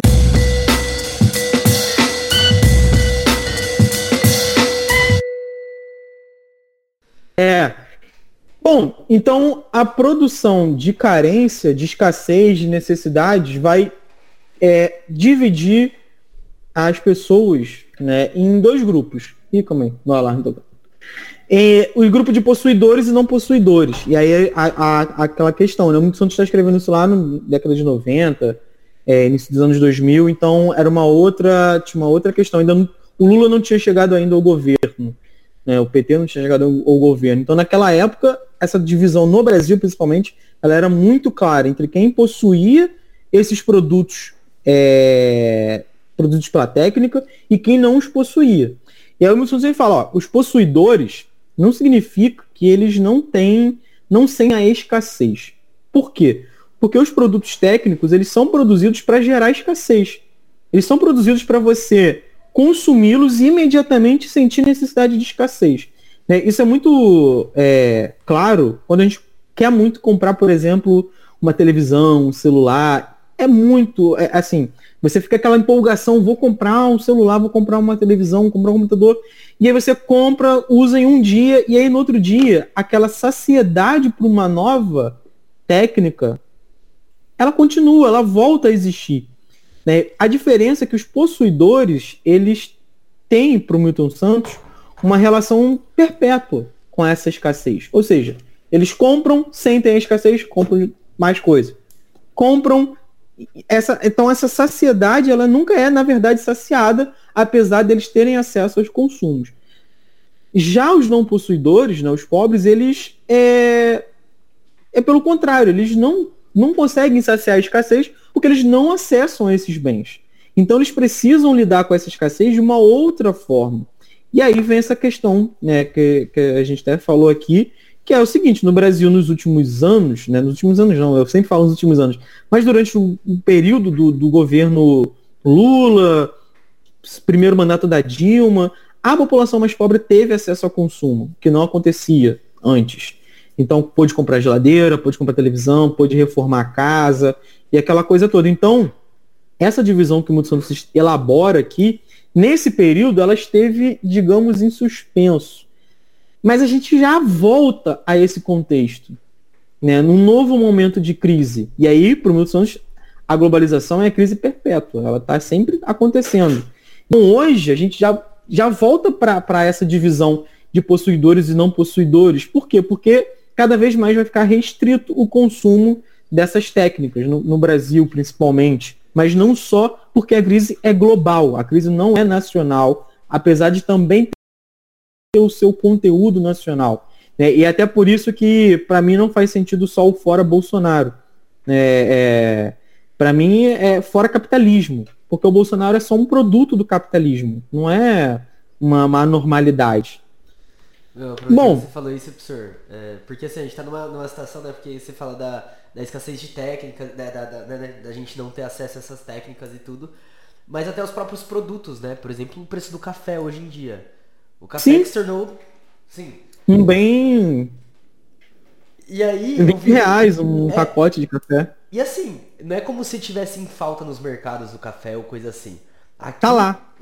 Tem, assim, tem uma torre de café e tudo 20, 22 reais. Sabe, você fala, mano, o que que tá acontecendo? É, assim, é, muita gente pode não pensar dessa forma por causa da, da escola, porque na escola tem um problema na geografia, que é falar sobre os ciclos econômicos brasileiros.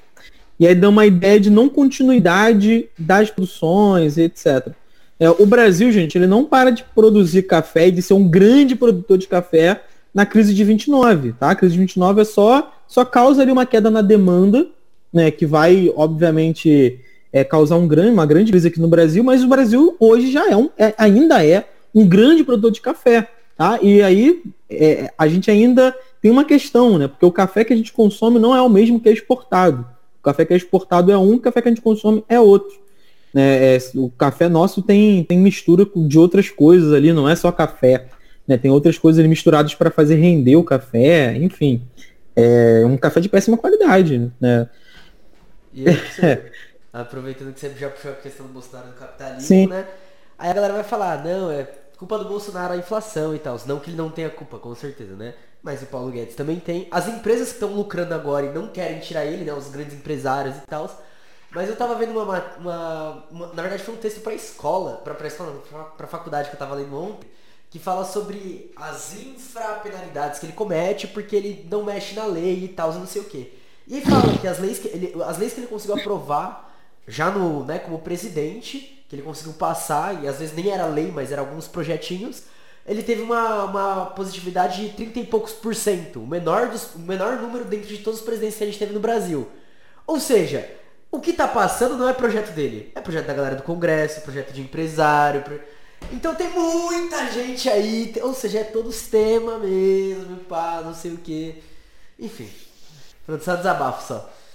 É, é, é, assim, me irrita muito, porque é, tem muito do Mark Fisher aí, né? Uma, é uma, uma potência impotente, vamos dizer assim. Que é aquela coisa do tipo, vai pro show, aí fica fora Bolsonaro, aí vem uma celebridade fala fora Bolsonaro. E, e, e, é uma forma de não se posicionar. É um posicionamento sem se posicionar. Porque é, é, hoje é fácil falar fora Bolsonaro. Entendeu? Você não sofre tantas consequências como você já sofreu em algum momento anteriormente. E ao mesmo tempo não tem afirmação de um outro projeto. Não tem afirmação de um projeto sistêmico, estrutural. O Milton Santos fala sobre isso. Né? O discurso único, ele cria né, as crises, né, a, a globalização ela é portadora de crises, e cria um discurso de soluções para as crises que não são soluções estruturais, que são soluções momentâneas. E são soluções momentâneas para continuidade do mundo que a gente vive. Né? Então a gente ainda se apega muito a isso né? e, e embarca nessa ideia de que, ah, não, que estava fora Bolsonaro, é, tirar jovem tirar título de eleitor, etc. E não há construção de nada é, para além disso. Né? O Fica nessa. companheiro, essas coisas, né? É, aí, é, é isso, né? E é, assim, faz, essa coisa do, do Alckmin no, no, na chapa Lula me faz pensar muito é, em como também o governo Lula não vai ser um governo é, pra gente, né? Como a gente, é, não, muita gente já falou acha. que ele não vai governar nem pra esquerda nem pra direita, ele vai ser presidente. É, ou seja, enfim. Mas para o Milton Santos, óbvio, né, como um, um humanista, é, acredita na humanidade, para ele há sempre uma transi para ele há sempre uma transição em marcha. Por quê? Porque o novo ele está sempre sendo gestado enquanto o velho ainda existe. Então, enquanto a globalização ainda existe, o novo está sendo produzido e sendo produzido a partir daquilo que a gente falou antes, das irracionalidades, das diferenças, diferentes racionalidades que não são racionalidades hegemônicas. É, ainda que a racionalidade hegemônica influencie na produção de novas né, e na, na existência de irracionalidade. E o Milton Santos ele fala sobre a cultura. Né? Para ele tem uma divisão entre a cultura popular e a cultura de massas. Para ele a cultura popular está ligado à ideia de espaço banal, de cotidiano, de horizontalidade, enquanto a cultura de massas está ligada mais à verticalidade, à rigidez da racionalidade. É, é... Então, para ele, a cultura popular surge justamente do território, porque é no território que as pessoas vivem, é no território que as pessoas constroem, constroem laços de solidariedade, enquanto a cultura de massas ela é construída para além do território. Ela é construída nessa verticalidade, de, de cima para baixo, né, afetando o território. Né? E no documentário do, do Silvio Tende, o Milton Santos coloca como cultura popular, por exemplo, o rapper. Né? E ele fala, né, a cultura popular ela pode utilizar os meios técnicos para conseguir é, potencializar o seu discurso. E isso, inclusive, abre brechas para que a cultura de massas ela acabe se misturando com a cultura popular. Então, se a gente pensa no rapper, é, a gente pode dizer, observando hoje, que existe um rap popular e existe um rap que é de massas. Né? Eu não vou dizer aqui qual é qual, porque enfim, já entra em outras questões, mas a gente deixa, vê, vê bem isso bem claro. Né? E não é só no rap, mas em outras formas de música, de outros gêneros musicais. Né? É... E, obviamente, que essa transição ela acontece não só por conta da cultura, mas porque existe uma divisão muito clara entre aqueles que ganham com a globalização e aqueles que perdem com a globalização. O Santos vai dizer que há uma divisão do trabalho por cima, divisão do trabalho por baixo. É, a por baixo é justamente aqueles que perdem com a globalização, mas que, por viverem no território, podem construir é, um território banal, um território usado, podem utilizar esse território e, por meio da solidariedade, construir novas formas de vida que estejam para além da racionalidade única, para essa racionalidade, racionalidade neoliberal. Tem uma coisa que eu não falei aqui, já que eu já estou encaminhando aqui para o final. Né, o Milton Santos ele fala um, uma coisa muito parecida com o que eu li até no Attili Membe, mas é, é parecido, mas é diferente. O Attili Membe fala muito da... Caramba, agora eu esqueci o nome do termo, mas é que ele fala que a condição do negro ela está sendo exportada para o mundo inteiro. É, é, é, enfim, né, se antes o negro ele era ali a, a base né, do mundo, da, da exploração capitalista, né, agora não. Você tem até nos próprios países cap, do capitalismo central, você tem uma exploração é, que antes era é, exclusividade dos negros. É, e o Milton fala isso, né? É, é, ele fala quando, em algum momento ele menciona o, terceiro, o movimento terceiro mundista, né? ele diz que um dos nossos problemas, um dos problemas dos intelectuais, foi justamente ter abandonado o terceiro mundismo, ter abandonado teorias da dependência, ter abandonado teorias que construíam, que viam o mundo daqui, do sul global. E ele fala que o novo movimento terceiro mundista, ele tem que englobar também as populações oprimidas nos países centrais do capitalismo. Por quê? Porque aquela condição que antes era exclusividade do, do sul global, de superexploração, ela é levada pouco a pouco para os países centrais. A diferença é que os países centrais, durante o século XX, construíram o chamado estado de bem-estar social. Né? A população teve acesso à cidadania, mas não foi toda ela. Né? Se a gente pensa, por exemplo, nos Estados Unidos, enquanto você tinha a existência ali do estado de bem-estar social, você também tinha a existência da segregação racial. Né? Então não é bem assim. Né? Mas é, essa ideia do Milton Santos da gente incluir é, quem está nos países de terceiro mundo, dos países centrais, nesse movimento terceiro mundista, enfim, aqui é só um nome, tá? É, não precisa ser o terceiro mundismo, mas o movimento dos gibais é, é importante para que esse movimento tenha força, né, incluir essas pessoas que são é, oprimidas lá. e ele, é, no final do livro, fala. Você já fez essas analogias? Eu lembro, eu lembro porque a gente leu na faculdade, ano passado, inclusive, acho que é o capítulo 24 do primeiro livro do Capital, onde o Marx fala sobre as condições de trabalho na Europa quando começa a Revolução Industrial. Que ele vai falar, ele fala, ó, aqui a gente tem é, 18 horas de trabalho diários e não sei o que, e quando você não cumpre, as pessoas são chicoteadas. Isso no centro do capital naquela época. Sim. Aí, quando, é claro, a gente consegue né, a mais exploração máxima nas colônias, para isso daí lá. Sim. Então, entre os direitos trabalhistas, tem toda a luta lá dentro, pá, não sei o que, beleza. Estado de bem-estar social, como você disse, exceção, né, como o regime de Crow e tal. Só que agora tem algum, algumas pessoas como a Thailise Leite que vão olhar para o capitalismo não mais só como uma crise, mas eles estão entendendo o capitalismo agora como se ele estivesse entrando em colapso por causa do rumo que as, as questões trabalhistas estão tomando, as questões da tecnologia e tal. Eles olham e falam: nenhum trabalhador daqui a alguns anos vai ter direito nenhum nem acesso a nada. Malemar vai ter trabalho para todo mundo. E aí você olha e fala: puta, olha o movimento que está acontecendo inclusive no centro do capital. Enfim, puta, é um bagulho muito louco assim. É é, a gente tem que lembrar que na, na época do período de estado de bem-estar social havia ali movimentos comunistas muito fortes dentro da Europa e havia um comunismo internacional muito forte. Né? A gente pode falar, fazer críticas à União Soviética, mas a União Soviética criava um, contra, um contrapeso em relação ao capitalismo. É, né, o socialismo soviético, todos os seus problemas, criava esse contrapeso. Por quê? Porque os, os cidadãos europeus né, da, da Europa é, ocidental olhavam para a União Soviética e falavam, pô, os caras lá ganham casa, têm um salário, ganham um alimento do governo, aquela coisa toda.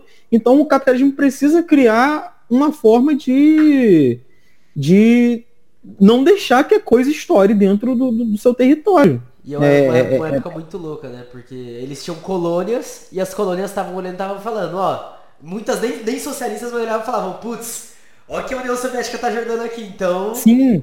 Sim. Ainda tem isso. Ainda tem isso. De certa forma, a União Soviética era uma luz ali para os povos que não eram incluídos no capitalismo. Né? E é, não é à toa que o neoliberalismo se transforma em hegemônico com o fim da União Soviética. Acaba, não tem mais é, é, um contrapeso. Né? Se torna único. E só um adendo, professor. Eu gosto Sim. muito do ter terceiro mundista, não porque, tipo, eu gosto do significado e tal, mas é porque parece muito um bagulho, tipo, mundo meio distópico, assim, de revolução, assim, eu também, ó, eu também, eu gosto dessa palavra. se levanta, pá! Não sei, é, exatamente, é, tem esse sentido mesmo, eu gosto dessa palavra, porque é, é, e dá essa ideia, né, da gente de baixo, pô, vocês são o, o, o resto do resto, né, é, é, é meio isso, eu também gosto dessa, do peso que, ela, que essa palavra carrega. É, e assim, o Muito Santos faz no final do livro um, um, uma discussão sobre questão de projeto nacional. Ele fala da existência de uma nação ativa, uma, uma nação passiva, que tem muito a ver com a ideia que ele fala anteriormente de verticalidade, horizontalidade. Para ele, a nação ativa, né, o que é a dita nação ativa, é aquela que se submete a todas as questões que a gente falou aqui da globalização perversa. Já a nação passiva é a que se contrapõe toda essa perversidade. E ele usa esses termos é, porque é, a racionalidade dominante que vê dessa forma. Tanto que muitos te fala, num mundo, numa outra racionalidade, a nação passiva que na verdade é ativa. E a nação ativa, na verdade, é a passiva.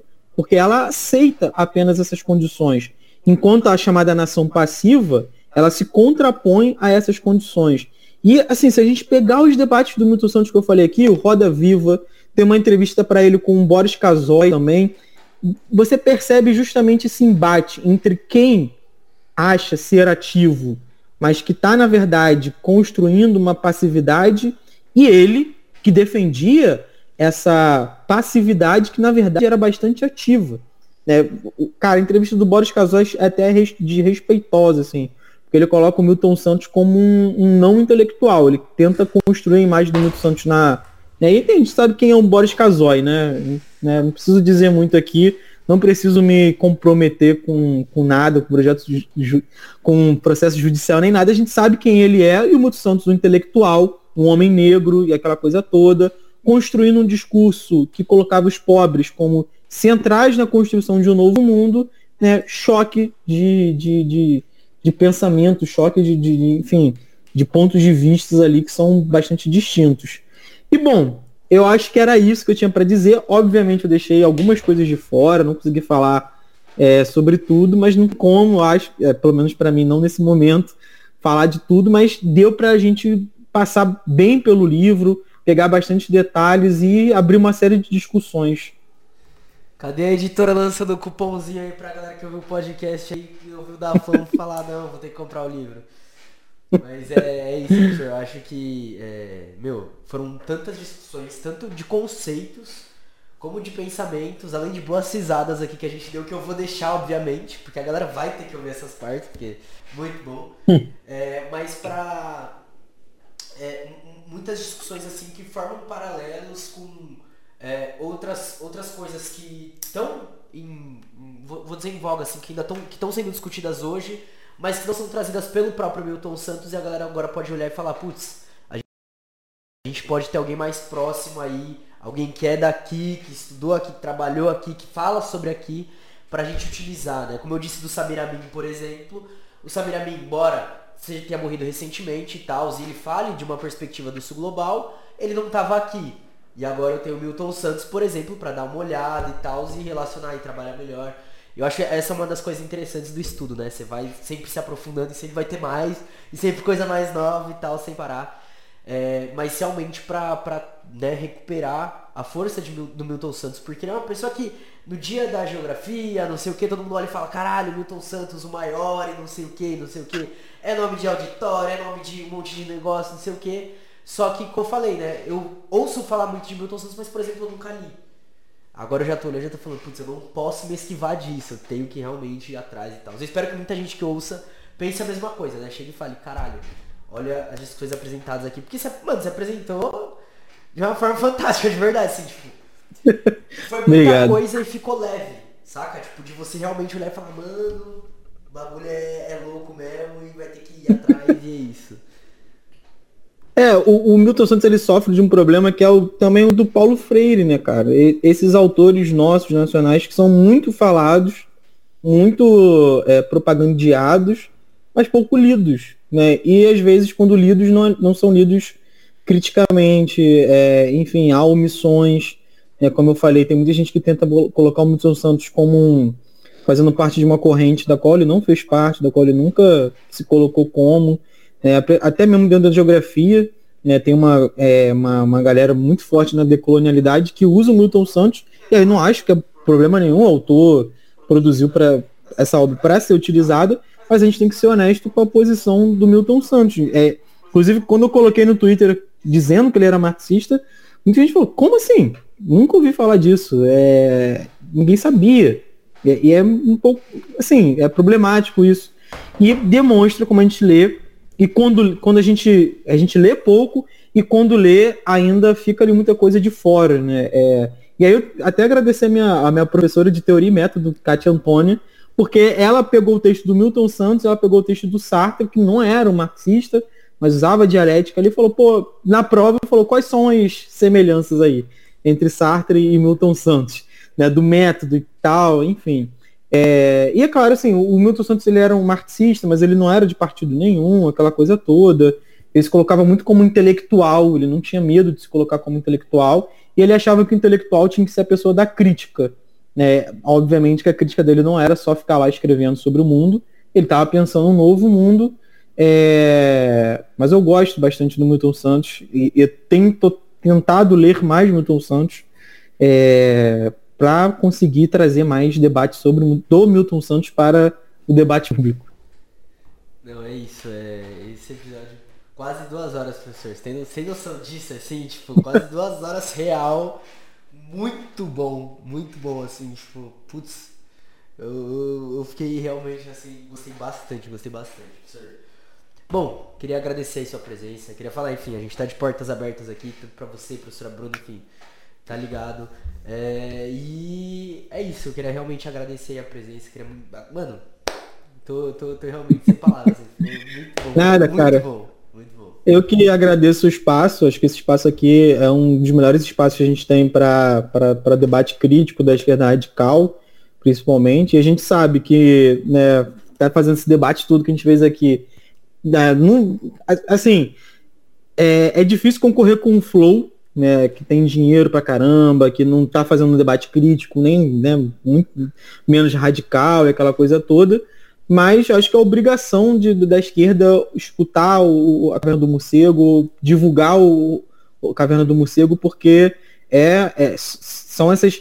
A gente está aqui produzindo irracionalidades, a gente está aqui é, divulgando irracionalidades que se contrapõem a essa racionalidade única, essa racionalidade neoliberal, racionalidade neoliberal capitalista, né, construindo um novo mundo. Pô, professor, que honra, que honra, de verdade. Então, família, não se esqueçam de seguir o professor Narcedes, de entrar no canal do YouTube dele, vai estar tá tudo aí embaixo, tudo certinho embaixo. É, quer dizer, eu não sei, depende da plataforma que você usar. Algumas plataformas não são embaixo, mas é isso, vocês, vocês entenderam o negócio. Essa é que é a fita, vai estar tá aí na descrição do episódio. Então é isso, agradecer a presença geral. Espero que vocês tenham gostado do episódio. Comprem também o livro, leiam Milton Santos ou baixem PDF. A gente não. Sim. Né? É, é, a gente pode, a gente pode até ver isso daí. Enfim, galera, um abraço aí pra geral. Se cuidem, até mais. Beijo, beijo, beijo.